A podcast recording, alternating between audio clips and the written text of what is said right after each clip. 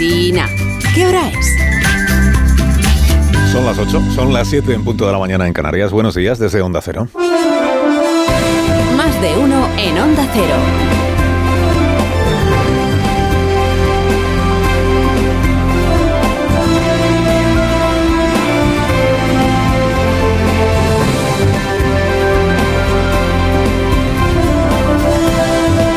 Tal? ¿Cómo están? Bienvenidos a una nueva mañana de radio. Estamos estrenando el 5 de diciembre de 2023, o sea que mañana es 6 y por tanto mañana es fiesta, pero hoy no. Pero hoy no. Bueno, me dio tiempo a contarles ayer, recién puesto a la venta, eh, recién puesta a la venta, la segunda autobiografía del autor de Manual de Resistencia. Esta nueva se llama Tierra Firme, segundo tomo, tan autocomplaciente como el primero. Me dio tiempo a contarles ayer que en la página 35 explica el, presidente del gobierno que el 19 de junio, cuando acudió a una entrevista radiofónica, se refiere a esta emisora y a este programa, sufría de otitis por una bajada de las defensas pero que aún estando en esa situación, digamos, un poco precaria, pues eh, no eludió el compromiso y compareció en uno de esos programas que ha contribuido a crear una imagen negativa de él, dice el, dice el libro. No polemizaremos ahora sobre cómo contribuye uno mismo con sus actos a crear no una imagen, sino una percepción exacta de, de lo que es y de cómo se comporta. Bueno, el compromiso en efecto lo cumplió el presidente y yo estoy muy agradecido lo cumplió y además no fue él quien habló y tampoco lo hace ahora en el libro de Soflama mañana y tal. Bueno, ayer compareció el presidente donde en la cadena SER, en el programa de mi admirada Ángeles Barceló, y no sé si es que sufría otra vez de otitis el presidente, pero pareció que le costaba entender las preguntas. Y no será porque las preguntas no fueran claras, que lo fueron. Pero fuera cual fuera la pregunta, la respuesta siempre contenía un hay que ver el PP, hay que ver el PP, el de antes y el de ahora. Es más, en, en ocasiones esa fue la única respuesta. La crítica a la oposición, marca de la casa. Pregunta, presidente, ¿el verificador con Esquerra no va a ser entonces el mismo que con Junts? Respuesta, en principio parece que no va a ser el mismo. Pregunta, presidente, ¿por qué tanto secretismo? Respuesta, son decisiones que se toman por la obligada discreción. Pregunta, eh, presidente, ¿por qué en Suiza? Respuesta, porque hay alguno de los actores que no vive en España. Y le repreguntan y dice, pero viven eh, Puigdemont en Bruselas, no en Suiza. Bueno, bueno. pero eso son decisiones que se toman eh, entre las dos formaciones políticas. Parecía que el relator fuera él, dando cuenta de las decisiones que han tomado otros. Y un poco puede que fuera eso. ¿eh? Después de todo, que el señor Galindo, de sus eh, citas furtivas con Junts, no sea el mismo señor Galindo de sus citas con Esquerra, es una decisión que ha tomado Junts por Cataluña. Eh, Puigdemont. Como fue decisión de Junts, Puigdemont, que hubiera relator y que fuera extranjero. Que tuviera que haber relator y que tuviera que ser extranjero. Claro, alegar como hizo ayer el presidente, que es que uno de los actores de la negociación no vive en España, se refiere a que Puigdemont si viene a España hay que detenerlo. Es admitir que es Puigdemont quien... Primero es admitir que no se está negociando con Junts per Cataluña, se está negociando con Puigdemont. Personalísimamente. Personalísimamente con Puigdemont. Y es Puigdemont quien ha escogido Suiza, que por otra parte es el país favorito de Joaquín Torra. Claro, si esto fuera una negociación con Junts, pues la haría Pachi López en el Congreso con la señora Nogueras, por ejemplo. O la haría Santos Cerdán con Jordi Turul, pues en cualquier lugar de Madrid o de Barcelona, por ejemplo. Pero es eh, con Puigdemont, con quien hay que negociar por decisión de Puigdemont. Perdón que repita tantas veces este apellido esta mañana, pero es para contrastar con eh, la condición de innombrable que tiene Puigdemont en el discurso gubernamental o gubernativo del presidente. Es que no le menciona por su apellido, ni en el libro, ni en la entrevista. Ni, ni una sola vez en 400 páginas aparece el, el apellido, en 400 páginas de autoentrevista, que es tierra firme. Bueno, como es costumbre, el presidente mostró ayer que tiene más trabajado su papel de, de ariete de la oposición, el día comparándose con Andar, con Rajo y con Feijo, que el papel de presidente que informa a la sociedad de aquello en lo que anda. Para ser tan trascendental, tan histórico, este hito pacificador llamado amnistía, es que no ha encontrado aún tiempo el presidente del gobierno para dirigirse al país y explicárselo. ¿Y cómo se dirige un presidente de gobierno al país? Pues por ejemplo haciendo un, discurso a la, a la nación. ¿No será que no hizo discurso cuando la pandemia, por ejemplo? O por ejemplo acudiendo al Congreso de los Diputados. Ahí, ahí debería ser. Acudiendo al Congreso de los Diputados a explicar, a explicar a la Cámara, como hizo Zapatero cuando el proceso de paz.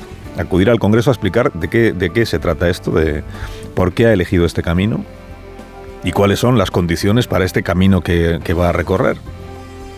¿Hasta dónde llega esta negociación entre partidos políticos y qué papel va a tener el Parlamento en todo esto? Digo, no será que no haya encontrado el presidente tiempo para hacer mítines, por ejemplo, a uno por semana. Para dirigirse al país, parece que no encuentra. Si la única respuesta que se te ocurre cuando te preguntan por qué en Suiza y por qué en secreto es la disparatada comparación con los contactos del gobierno de Aznar con ETA, pues es que te lo has preparado poco. O que no tienes un argumento mejor del que echar mano, que también podría ser. Ayer se mostró el presidente del gobierno, quizá bajo de defensas, se mostró incapaz de dar respuestas convincentes a las preguntas que Barceló le fue haciendo. Bueno, la encuesta del país, por ejemplo, que comentamos ayer aquí, y que refleja lo que el presidente ya sabe y lo que el PSOE ya sabe, que es que la mayoría de la sociedad no quiere esta amnistía. Aunque en el Parlamento haya mayoría a favor de la ley de amnistía porque todos los diputados del PSOE la van a apoyar, la mayoría social no está a día de hoy, luego ya iremos viendo cómo evoluciona la opinión, pero a día de hoy no está por la amnistía. Y cuando se le pregunta por la encuesta del país, la despacha el presidente objetando que es que en el sondeo se ha preguntado por las motivaciones de la amnistía y no por sus consecuencias. Me llama la atención porque se habla sobre las motivaciones, no sobre las consecuencias. Y ocurre que no es cierto. La encuesta sí pregunta por las consecuencias. Naturalmente que pregunta. Y lo que le sale al, a la empresa encuestadora es que son más los españoles que hoy opinan que la amnistía tendrá consecuencias negativas sobre la convivencia entre comunidades autónomas, sobre el consenso de la transición, sobre el fortalecimiento de la democracia, el respeto a los valores constitucionales y la vía unilateral, son más los que opinan que tendrá consecuencias negativas que los que opinan que tendrá consecuencias positivas. Esto lo dice la encuesta, si lo contamos ayer aquí. Y lo que no dice la encuesta, que igual es que el presidente tenía otra en la cabeza, lo que no dice la encuesta de ayer del país es que el 70% de los catalanes suspire por la amnistía. Que igual lo confundió con este otro dato. Este sí es de la encuesta de ayer. El 70% de los votantes nacionalistas ve la amnistía como un instrumento de convivencia. Ojo con confundir a los votantes nacionalistas con todos los votantes catalanes. Esto el PSC no lo perdonaría. Y con razón. Aunque ande el PSC ninguneado en las Cortes, en el Consejo de Ministros y en Suiza. El comisario Didier Reinders, esperanza blanca de la derecha española, volvió a verse las caras ayer con el vicepresidente Félix Bolaños, ingeniero jefe de la amnistía. Hombre, verse las caras, contado así, parecería que hubieran tenido un duelo en OK Corral y nada más lejos de la realidad. Porque ambos son personas afables, que saben de sus discrepancias, que las tienen, claro que sí, pero que las llevan con cortesía siempre, al menos en público. ¿no?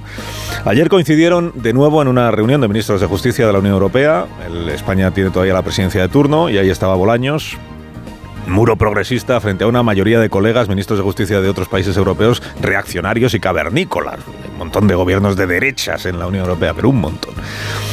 A preguntas de la prensa española, y salvadoreña, imagino que estará también interesada ahora en esto, insistieron en lo que ambos vienen diciendo, tanto el comisario como el ministro de, de Justicia. El comisario que viene diciendo pues, que, que cuando esté rematada la ley de amnistía, pues ya la examinará con lupa, ¿no? Entiéndase sobre todo la parte eh, que dice que se amnistía a los procesados por terrorismo. Dice, como todavía no han sido condenados por sentencia firme, pues abortamos el procedimiento judicial para que así, así evitamos que haya, condena por sentencia firme. Pero que los amnistiamos. Presuntos autores de delitos de terrorismo.